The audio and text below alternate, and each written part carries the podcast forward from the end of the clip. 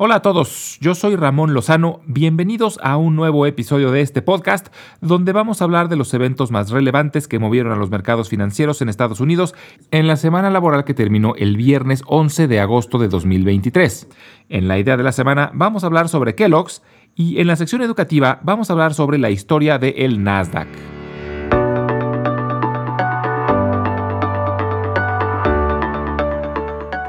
Fue una semana con resultados mixtos, pero en general con un sentimiento negativo. El Dow Jones terminó con ganancias del 0.7%, pero los otros dos índices terminaron con números rojos. El Standard Poor's 500 bajó el 0.3% y el Nasdaq cayó el 1.9%. Arrancamos con la sorpresa de que Moody's, una de las principales agencias calificadoras, bajó la calificación crediticia de más de 10 bancos entre medianos y pequeños, y puso a algunos bancos grandes en observación. Moody's argumentó preocupaciones ante mayores costos de los préstamos, exposición al mercado inmobiliario comercial que se ha deteriorado y márgenes más reducidos. Esto hizo que regresara la preocupación sobre la salud del sistema financiero estadounidense, sobre todo de los bancos pequeños y medianos como los que colapsaron en marzo. Además, se reportó que la deuda de las tarjetas de crédito alcanzó su nivel más alto de la historia. También se reportaron números muy malos provenientes de China, las importaciones y exportaciones en ese país cayeron mucho más de lo esperado durante el mes de julio. Ambas tuvieron su peor nivel desde el inicio de la pandemia. Las importaciones bajaron 12% y las exportaciones el 14.5% anual. Esto amenaza las perspectivas de crecimiento de la segunda economía mundial y aumentó la presión para que el gobierno chino proporcione nuevos estímulos. Además, el índice de precios de consumo de China registró un retroceso del 0.3%. Efectivamente tuvieron un trimestre de deflación, que si no logran corregirlo pronto, puede ser un problema mayor para la economía. Hemos hablado en otros episodios de este podcast sobre los enormes riesgos que tiene la deflación para un país. Y China es desde hace décadas uno de los principales motores de crecimiento de la economía mundial. Muchas empresas globales tienen presencia importante en China y contaban con una recuperación post pandemia que no se ha logrado. La inflación en los Estados Unidos también fue noticia. Se reportaron dos de los principales índices que se usan para medirla. El índice de precios de consumo o CPI subió el 3.2% anual, apenas por debajo de las expectativas, pero el índice subyacente, el que excluye alimentos y medicinas, subió 4.7%, en línea con las expectativas, pero sigue muy elevado y no tuvo retroceso comparado con el mes anterior y el índice de precios de productores, o PPI, tuvo un incremento comparado con el mes anterior, subió el 0.8% anualizado por arriba de lo esperado. La mayoría de los analistas creen que los resultados, aunque no fueron los esperados, son suficientes para justificar que la Fed mantenga las tasas durante su próxima reunión y no tenga la necesidad de elevarlas más. En temas microeconómicos tuvimos varios reportes relevantes. El más interesante de todos fue el de Disney, que reportó un retroceso en sus utilidades, pero menores a lo esperado aún están perdiendo dinero en su plataforma Disney Plus, aunque la pérdida ha disminuido. También anunció que su plataforma deportiva ESPN va a hacer una alianza con la empresa de apuestas llamada Penn Entertainment para tratar de beneficiarse del mercado de apuestas deportivas y de las ligas de fantasía que se están volviendo muy populares en los Estados Unidos. Eli Lilly reportó números mucho mejor de lo esperado, lo que hizo que sus acciones brincaran más del 16% y llegaran a máximos históricos. Ya se convirtió en la empresa farmacéutica más valiosa del mundo, en buena parte gracias al éxito que ha tenido uno de sus tratamientos para combatir la obesidad. Alibaba, la empresa china de comercio electrónico, reportó mucho mejor de lo esperado, aunque sus acciones terminaron cayendo debido a la preocupación sobre el mercado chino. Reportaron también varias empresas desarrolladoras de software y tuvieron buenos resultados pero por debajo de lo esperado, lo que hizo que sus acciones cayeran fuertemente. Empresas como Datadog, Palantir, Trade Desk y Ring Central en general reportaron buenos números pero sus expectativas estaban demasiado elevadas, además de que este año sus acciones habían subido mucho por lo que después del reporte todas sufrieron pérdidas considerables. Las principales empresas automotrices sufrieron fuertes pérdidas esta semana, no reportaron números, pero hay fuertes rumores de que podría estallar una huelga en septiembre entre los trabajadores de la industria automotriz. Esto le pegó duro a Ford y a General Motors, en cambio beneficia a Tesla debido a que Tesla no tiene sindicato. Esta semana habrá información relevante relacionada al retail o a las ventas minoristas, y esto ayuda a saber el estado de salud del promedio de los consumidores. También tendremos reportes sobre el mercado de la vivienda y más información acerca de la economía china.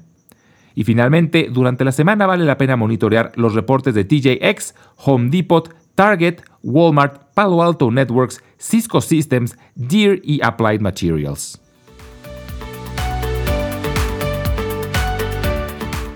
En la idea de la semana vamos a hablar sobre Kellogg's. Su símbolo es la letra K.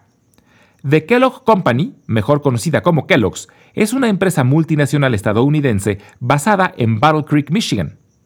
Es famosa por sus cereales, principalmente los cornflakes, pero también es dueña de marcas de botanas, galletas y otros productos. Además de sus cereales, tiene marcas muy populares como las Pringles, los waffles Ego, las galletas Cheez-It, las Pop Tarts, etc.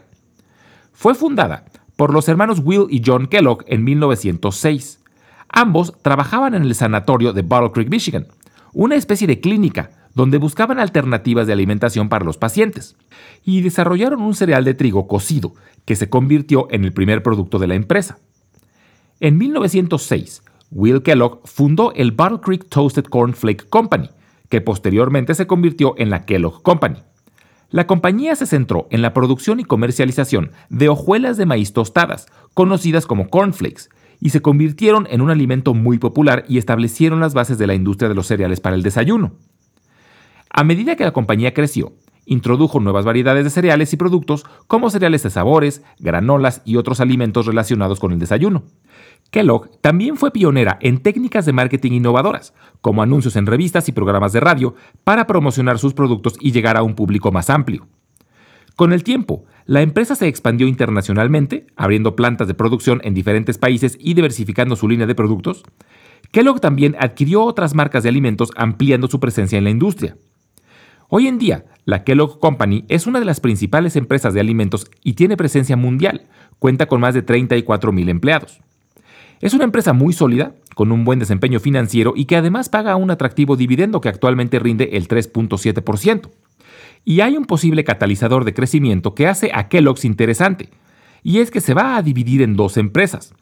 Una se va a seguir llamando Kellogg's, que va a ser la que se quede con todas las marcas de cereales y otros productos para desayunos, y la otra empresa se va a llamar Kelanova, que se va a enfocar en snacks o botanas. Lo curioso es que ambas empresas van a mantener a la marca Kellogg's por motivos de marketing, aunque probablemente esto cambie en el futuro. Pero este tipo de separaciones suelen crear mucho valor, en ocasiones, los grandes conglomerados no pueden enfocar sus recursos de forma eficiente y prefieren dividirse en empresas independientes. La semana pasada hablamos de un ejemplo, que es Otis. Otis fue parte de United Technologies por más de 40 años, pero la empresa destinaba la mayor parte de sus recursos en desarrollos aeroespaciales, dejando a los elevadores sin mucho para poder crecer e innovar. Pero desde que Otis se separó como empresa independiente ha tenido un muy buen desempeño. Y esto es lo que se espera que ocurra con Kellogg's, que por supuesto que no es ninguna garantía, pero si logran hacerlo de forma exitosa puede representar un crecimiento interesante. Se espera que la división se concluya a finales de este año. Lo que va a ocurrir con los accionistas de Kellogg's cuando se realice la separación es que ahora van a ser accionistas de dos empresas. Van a mantener sus acciones de Kellogg's y además van a recibir acciones de la nueva empresa llamada Kellanova. El día de la separación, el valor total se va a mantener igual. Al final la pura separación no crea valor, pero con el tiempo las dos empresas pueden crecer de forma independiente y ya será decisión de los inversionistas si quieren quedarse las acciones de ambas empresas. Pero vale mucho la pena tener a Kellogg's en el radar y puede ser interesante aprovechar la oportunidad de la división en dos empresas independientes. Nasdaq es el acrónimo The National Association of Securities Dealers Automated Quotations. Su traducción al español sería Cotizaciones Automatizadas de la Asociación Nacional de Comerciantes de Valores o de Corredores de Bolsa.